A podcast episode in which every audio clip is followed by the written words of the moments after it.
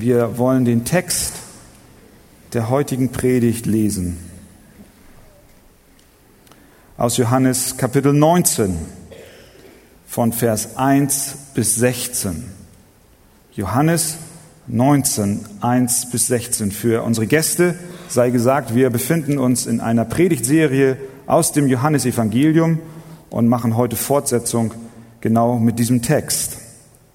Darauf nahm Pilatus Jesus und ließ ihn geißeln. Und die Kriegsknechte flochten eine Krone aus Dornen, setzten sie ihm auf das Haupt und legten ihm einen Purpurmantel um und sprachen, sei gegrüßt, du König der Juden, und schlugen ihm ins Gesicht.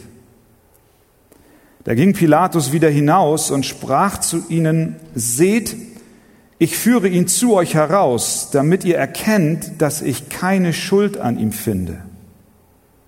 Nun kam Jesus heraus und trug die Dornenkrone und den Purpurmantel. Und er spricht zu ihnen, seht, welch ein Mensch.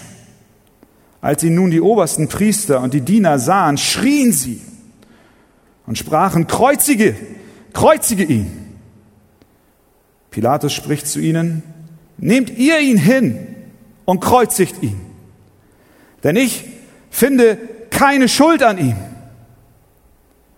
Die Juden antworteten ihm, wir haben ein Gesetz und nach unserem Gesetz muss er sterben, weil er sich selbst zu Gottes Sohn gemacht hat. Als Pilatus dieses Wort hörte, fürchtete er sich noch mehr. Und er ging wieder in das Prätorium hinein und sprach zu Jesus, woher bist du? Aber Jesus gab ihm keine Antwort.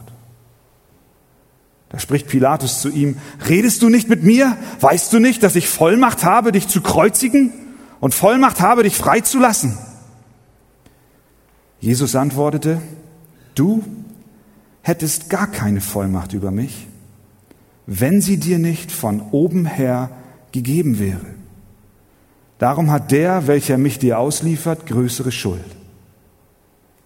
Von da an suchte Pilatus ihn freizugeben, aber die Juden schrien und sprachen, wenn du diesen freilässt, so bist du kein Freund des Kaisers. Denn wer sich selbst zum König macht, der stellt sich gegen den Kaiser. Als nun Pilatus dieses Wort hörte, führte er Jesus hinaus und setzte sich auf den Richterstuhl an der Stätte, die Steinpflaster genannt wird, auf Hebräisch aber Gabata. Es war aber Rüsttag für das Passa, und zwar um die sechste Stunde. Und er sprach zu den Juden, seht, das ist euer König. Sie aber schrien, fort, fort mit ihm, kreuzige ihn. Pilatus spricht zu ihnen, euren König soll ich kreuzigen? Die obersten Priester antworteten, wir haben keinen König als nur den Kaiser. Da übergab er ihnen Jesus, damit er gekreuzigt werde. Sie nahmen aber Jesus und führten ihn weg.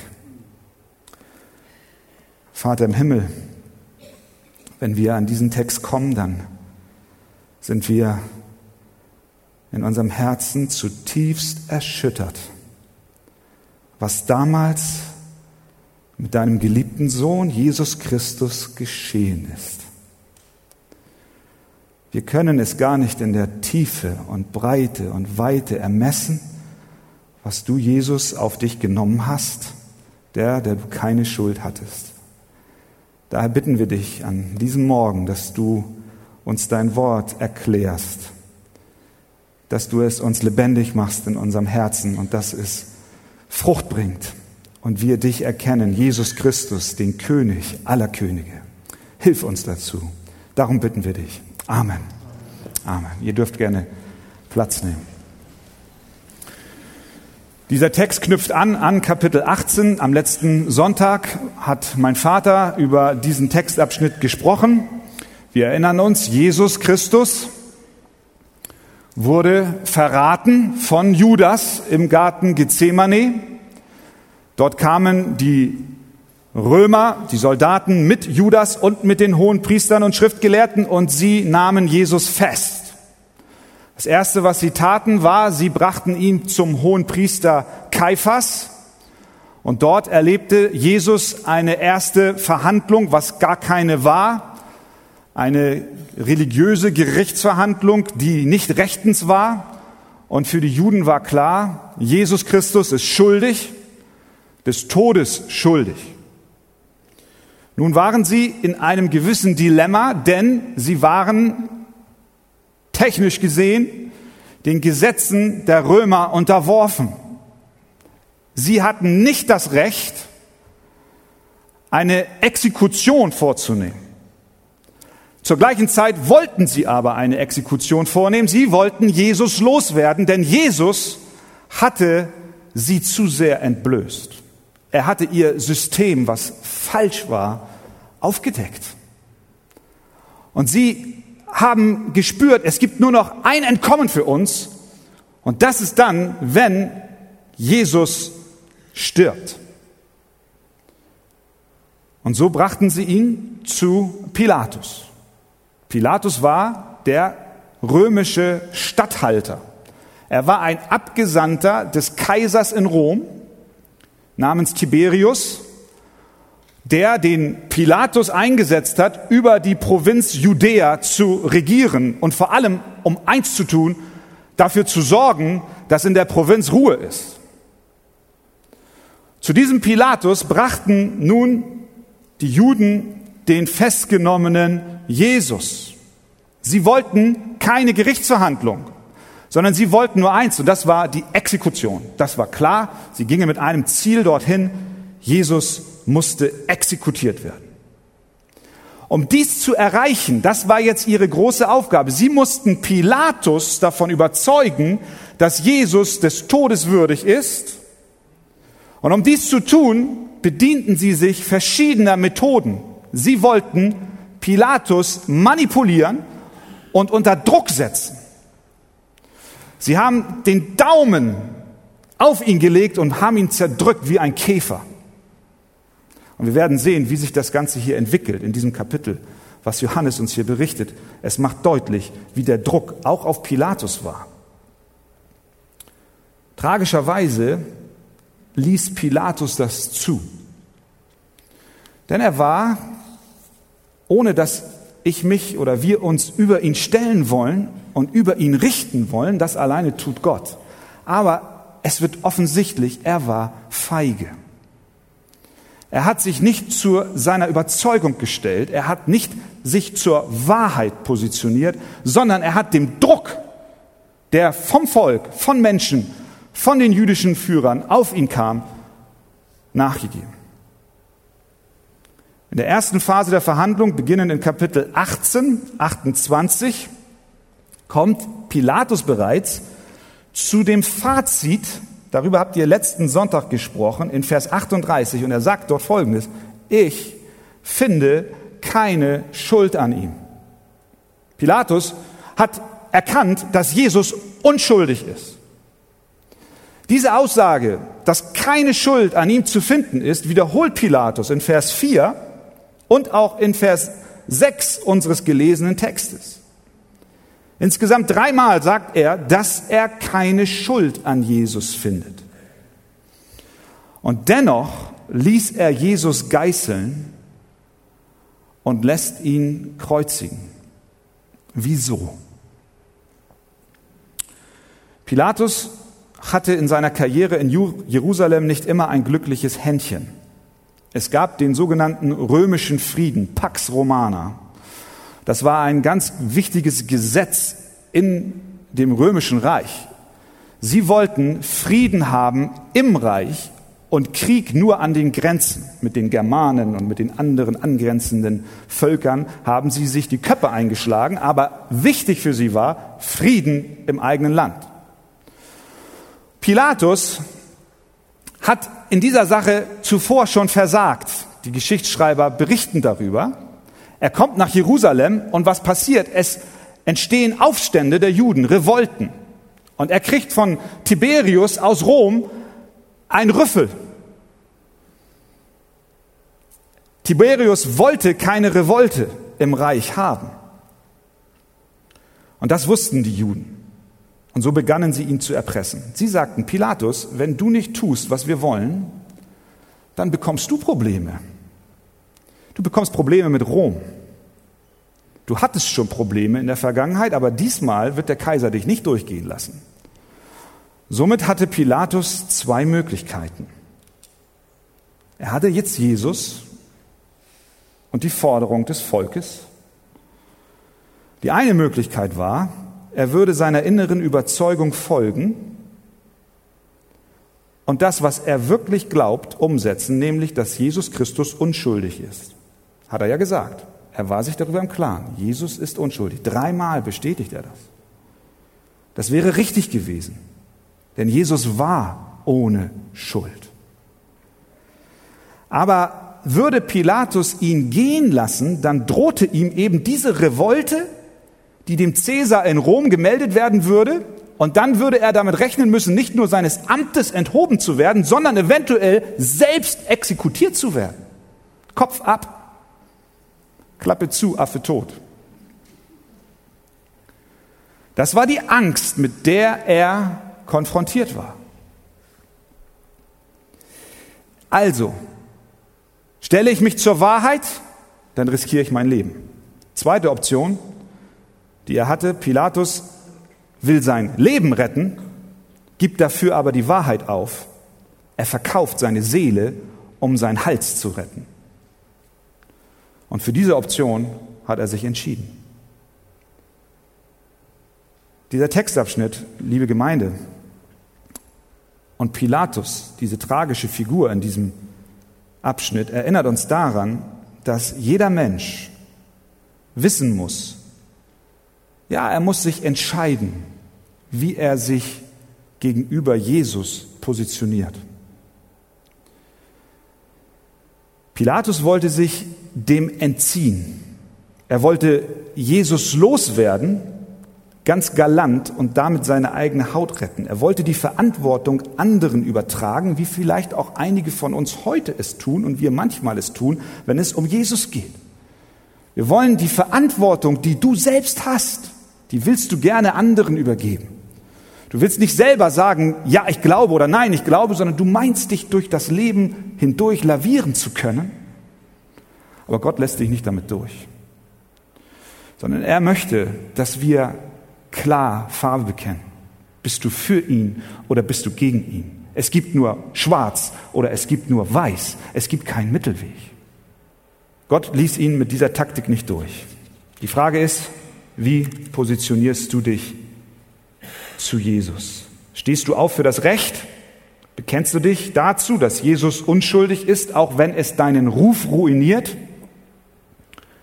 Du dein Ansehen vielleicht verlierst oder sogar dein Leben. Matthäus 16, 26. Was hilft es dem Menschen, wenn er die ganze Welt gewinnt und doch Schaden nimmt an seiner Seele? Pilatus wollte seinen Kopf retten und nahm Schaden an seiner Seele. Und dann sehen wir, wie er versuchte, da rauszukommen. Johannes berichtet nicht ausführlich jeden einzelnen Schritt. Ich gehe ganz kurz noch mal zu Lukas rüber. Der berichtet nämlich einen Schritt noch dazwischen, den Johannes gar nicht erwähnt. Das erste, was Pilatus machte, war, er redete mit Jesus, hörte, dass er aus Galiläa war und sagte bei sich, oh, das ist nicht meine Verantwortung. Ich bin Statthalter in Judäa. Für Galiläa ist Herodes zuständig. Das lesen wir in Lukas 23, das könnt ihr zu Hause nochmal nachlesen. Herodes ist für Galiläa zuständig und ach, was für ein Zufall, Herodes ist gerade in der Stadt, in Jerusalem. Also, das ist doch ganz einfach. Ich weiß, er hat keine Schuld. Ich ziehe mich aus der Affäre, indem ich die Entscheidung dem Herodes übertrage. Gesagt, getan, Jesus wird zu Herodes gebracht, dort verhört. Herodes freut sich und denkt, oh wow, jetzt habe ich ihn endlich mal vor Augen, der kann da mal ein Wunder vollbringen und Jesus macht es nicht. Da fängt an, der Herodes ihn zu verachten und zu verspotten und seine Kriegsleute haben ihn ein Prachtgewand übergelegt und wohin schickten sie ihn? Zurück zu Pilatus. Das ist, da hat der Pilatus nichts gewonnen. Ein paar Minuten vielleicht, vielleicht eine Stunde. Und dann hatte er dasselbe Problem wieder am Hals.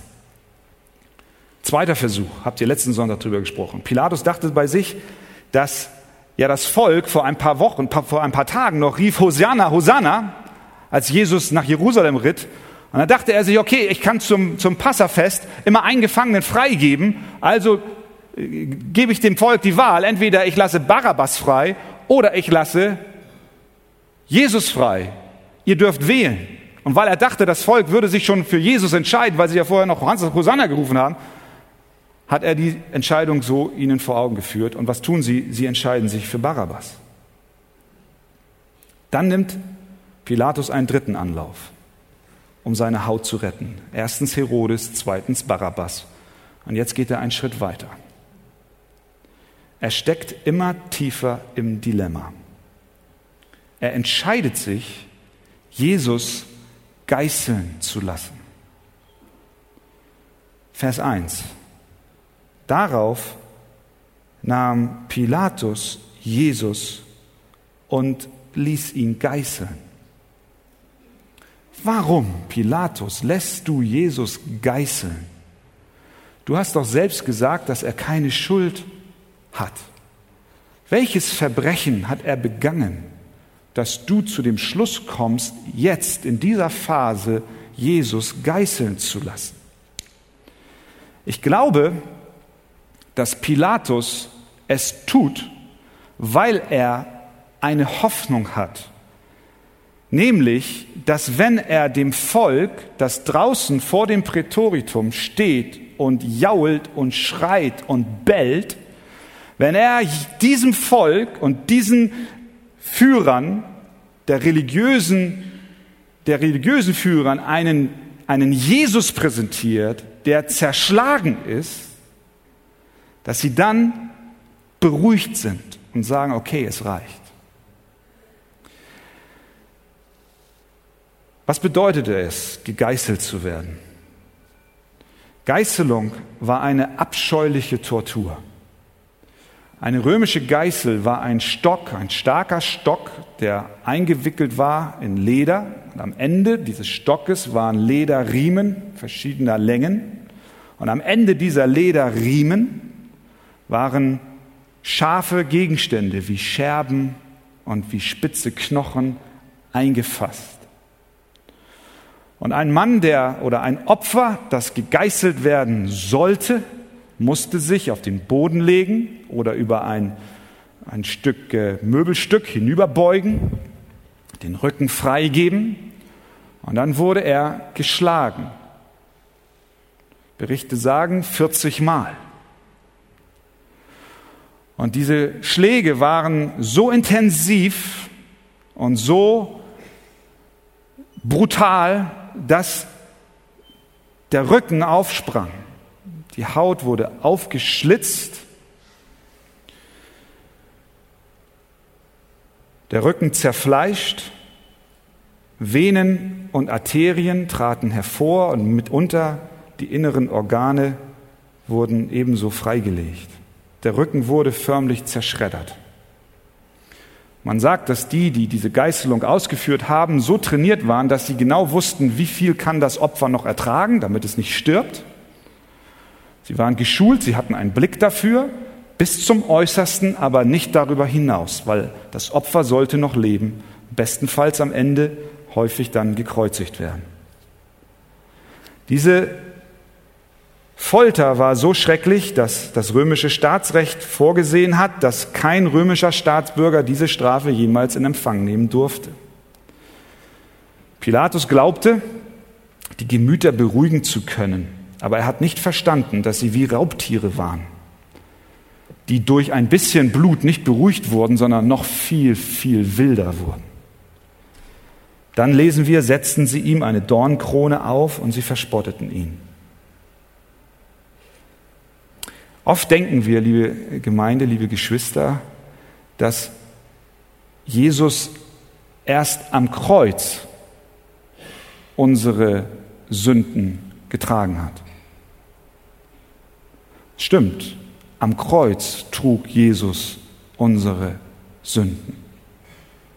Aber nicht nur in dem Moment, als er am Kreuz starb, trug er unsere Sünde, sondern auch schon als er am Kreuz hing, noch lebte, trug er schon unsere Sünde und er trug auch schon unsere Sünde im Prätoritum, als die Geißelschläge auf ihn kamen.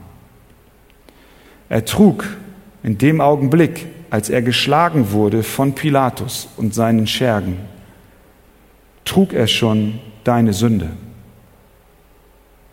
Jesaja 53 sagt es doch, oder? Auch dieses Geschehen nicht einfach so, sondern es war vorhergesagt von Gott. Jesaja 53, doch er wurde um unserer Übertretungen willen durchbohrt. Das war am Kreuz. Mit den Nägeln durchbohrt. Wegen unserer Missetaten zerschlagen. Das war schon bei Pilatus. Die Strafe lag auf ihm, damit wir Frieden hätten. Und durch was bist du geheilt? Durch seine Wunden.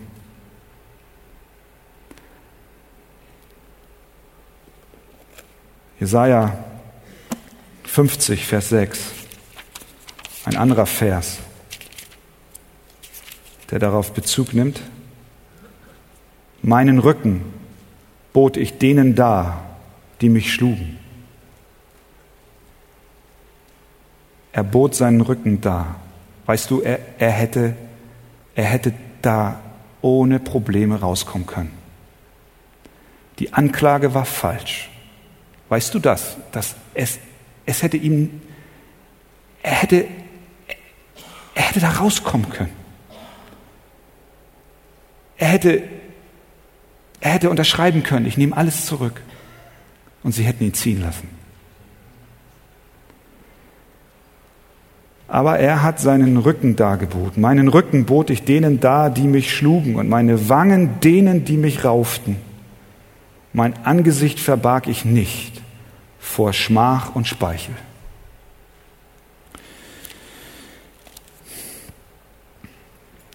Ich glaube, wir können nur durch die Hilfe des Heiligen Geistes verstehen, dass dieses Ereignis dort etwas mit uns persönlich zu tun hat. Das ist nicht ein historischer äh, Bericht, der weit, weit weg ist, sondern wie Jesaja sagt, um unserer Übertretung willen wurde er durchbohrt. Wegen unserer Missetaten wurde er zerschlagen. Das heißt, Christus trug deine Schuld und die Strafe für deine Sünde nicht erst am Kreuz, sondern schon zuvor. Er war aktiv und passiv gehorsam in seinem ganzen Leben. Und dies gehört dazu. Und was macht Pilatus? Vers 4. Er geht wieder hinaus. Wir erinnern uns, die Juden kamen nicht mit hinein in das Haus des Pilatus, weil sie sich nicht verunreinigen wollten bezüglich ihrer jüdischen Sitten. Und so ging es immer rein und raus, rein und raus. Es war einmal ein Hin und Her. Draußen steht die Meute, drinnen wird Jesus zerschlagen. Pilatus tritt wieder vor die Menge.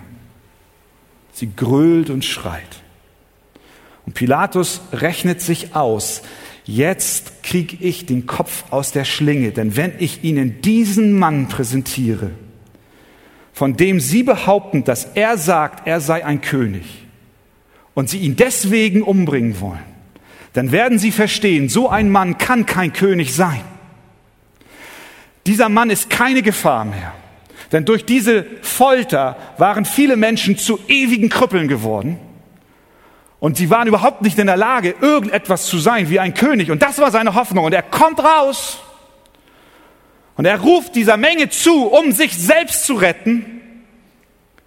Seht, ich führe ihn zu euch heraus, damit ihr erkennt, und dann sagt es nochmal, dass keine Schuld an ihm ist.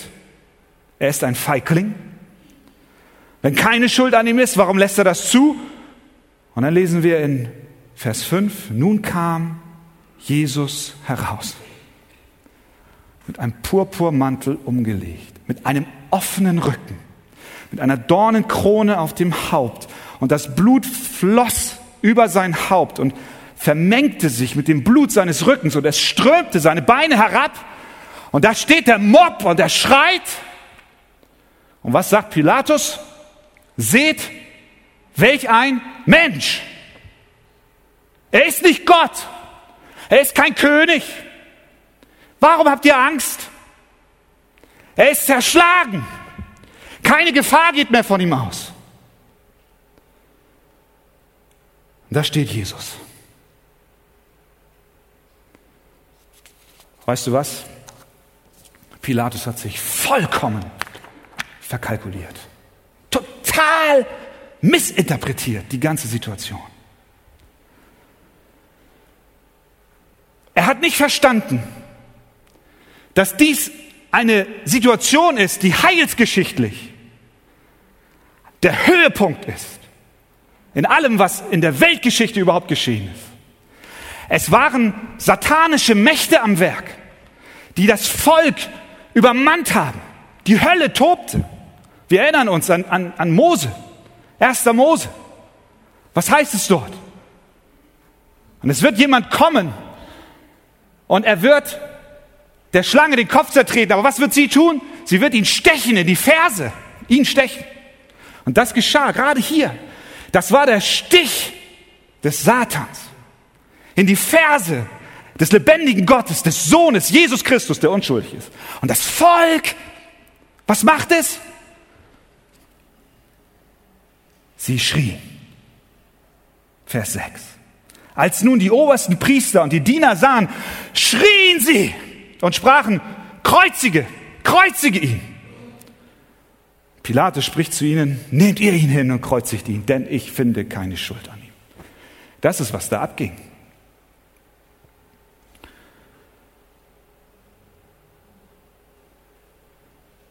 Christus hätte dem allen entkommen können, aber er tat es nicht, sondern er legte sein Leben nieder für seine Schafe, für dich.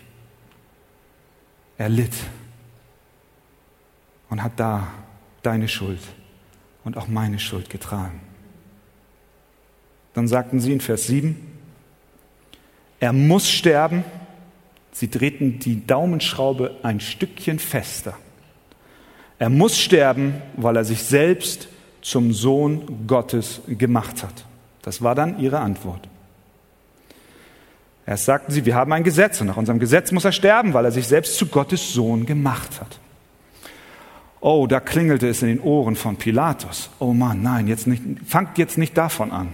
Er hat sich zum Sohn Gottes gemacht. Er ist Gott. Jetzt müssen wir wissen, dass Pilatus eine Geschichte hat, ich erwähnte es, da waren schon mal Revolten und da ging es um dasselbe Problem, nämlich um die Gottesbilder und um ein Bild, was er in seinem Palast da aufgehängt hat. Da gab es eine Revolte. Jetzt kommen sie wieder mit diesem Gott, der auf Erden ist, dann muss man wissen, dass Pilatus in seinem römischen Glauben dachte, die Römer meinten, es ist möglich, dass die Götter auf Erden wandeln und leben. Das war eine Kategorie, in der sie dachten, ja, das kann sein. Das heißt, die, Pilatus dachte nicht aus jüdischer Sicht über einen fleischgewordenen Gott oder so nach, sondern er dachte aus römischer Sicht darüber nach, ja, es kann sein, dass, dass, dass Götter auf die Erde kommen.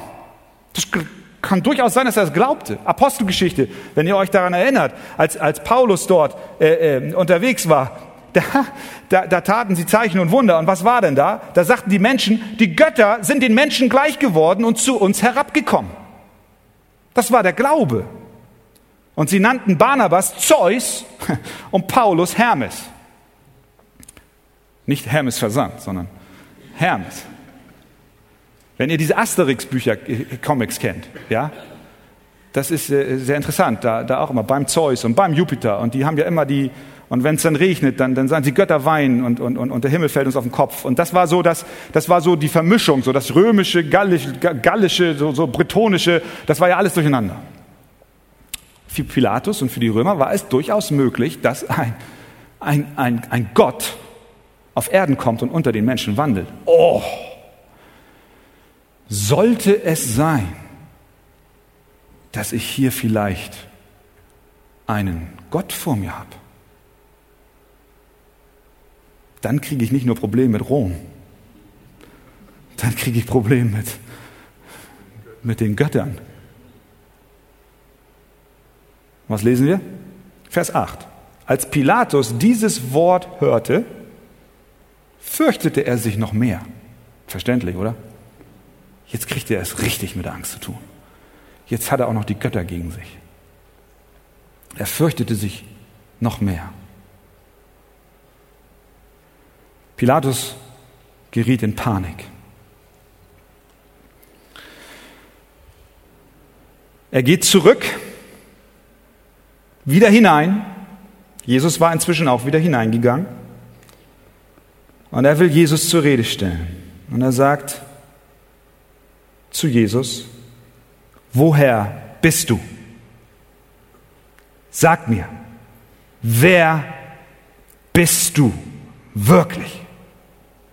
Bist du ein Sohn eines Gottes? Wer bist du? Was lesen wir dann? Aber Jesus gab ihm keine Antwort. Still. Jesus schwieg. Warum war Jesus still? Zum einen erfüllt sich hier eine weitere Prophetie aus Jesaja 53. Als er gemartert ward, litt er doch willig und tat seinen Mund nicht auf, wie ein Lamm, das zur Schlachtbank geführt wird, und wie ein Schaf, das verstummt vor seinem Scherer, tat er seinen Mund nicht auf. Ja, das war die Erfüllung. Aber ich glaube, Jesus hat noch aufgrund einer anderen Sache geschwiegen. Jesus kannte das Herz des Pilatus. Er wusste, bei diesem Mann ist ein Punkt erreicht, wo alles, was ich jetzt noch sagen werde, zu nichts mehr führt. Dieser Pilatus hat sich in seiner Menschenfurcht und seiner Feigheit, um seine eigene Haut zu retten, dermaßen in den eigenen Abgrund hinunter manövriert, da hilft, hilft, hilft nichts mehr. Der Punkt ist überschritten. Jesus schweigt, auch als ein Ausdruck des Gerichtes. Hast du schon mal erlebt, wie Schweigen ganz unangenehm sein kann? Ihr habt euch bestimmt noch nicht gestritten mit irgendjemand. Ich ja. Es gibt ja Ehepaare, die sind lange verheiratet und die, die siehst du dann manchmal auf der Parkbank sitzen und die schweigen.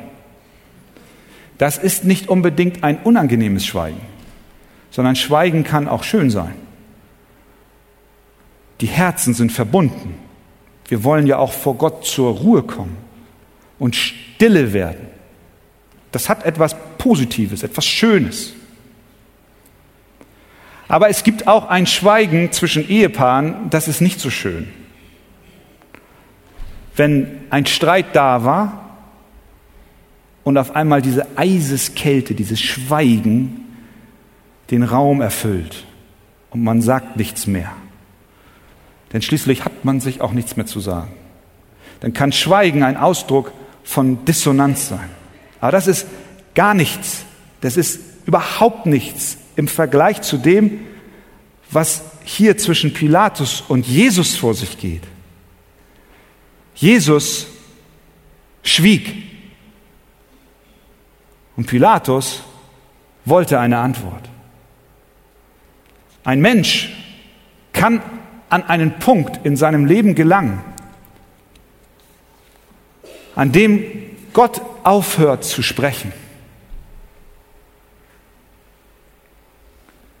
Wenn Gott still ist, dann ist das Gericht. Gegenüber Israel war er eine ganze lange Zeit still, 400 Jahre nach den Propheten. Und in Hebräer lesen wir dann, dass er in den vergangenen Zeiten durch die Propheten zu unseren Vätern geredet hat, aber in den letzten Tagen sprach er zu uns. Durch wen? Durch seinen Sohn. Wir lesen in der Offenbarung von den schrecklichen Gerichten. Bevor es kommt, Kapitel 8 heißt es, bevor das, das Lamm ein Siegel öffnete, heißt es, es entstand eine Stille im Himmel, etwa eine halbe Stunde lang. Alle warteten auf das, was jetzt geschehen wird. Dann kam das Gericht.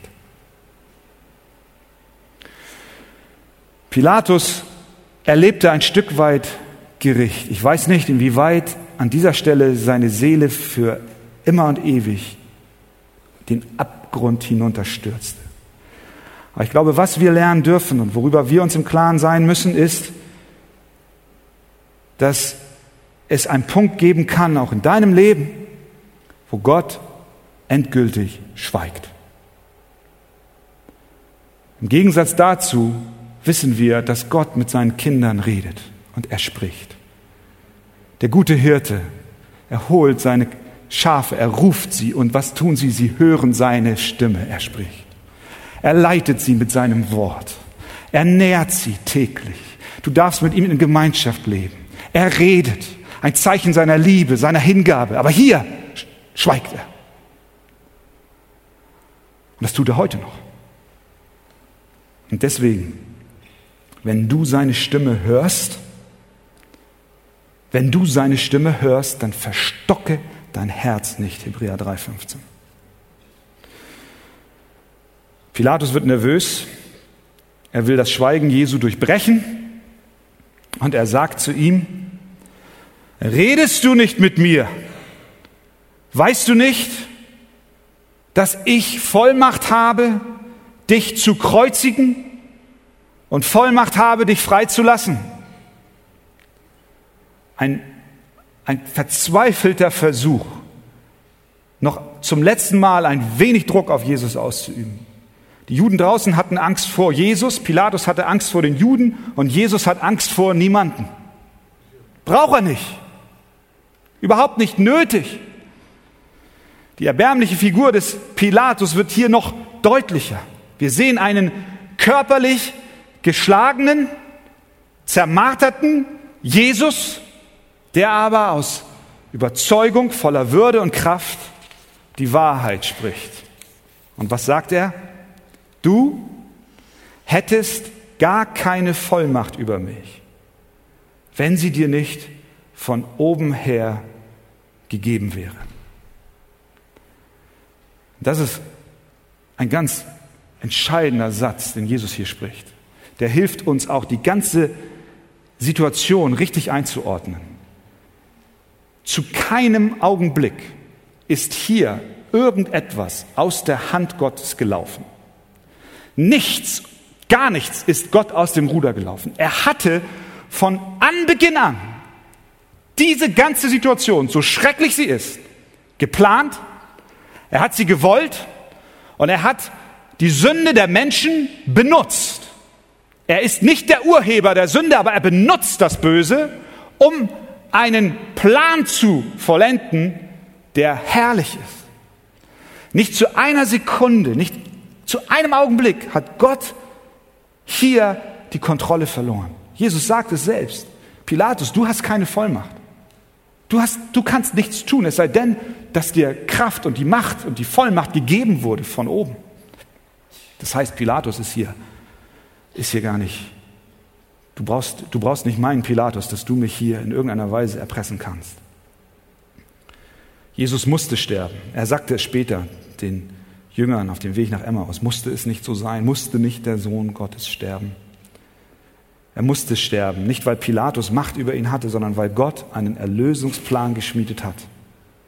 Und dieser Erlösungsplan beinhaltete, dass ein fehlerloses Opfer, ein Mann ohne Schuld, und Pilatus hat es bezeugt, ein Mann ohne Schuld musste sterben. Und dieser Plan, den Gott vor Ewigkeiten geschmiedet hat, der ist in Erfüllung gegangen.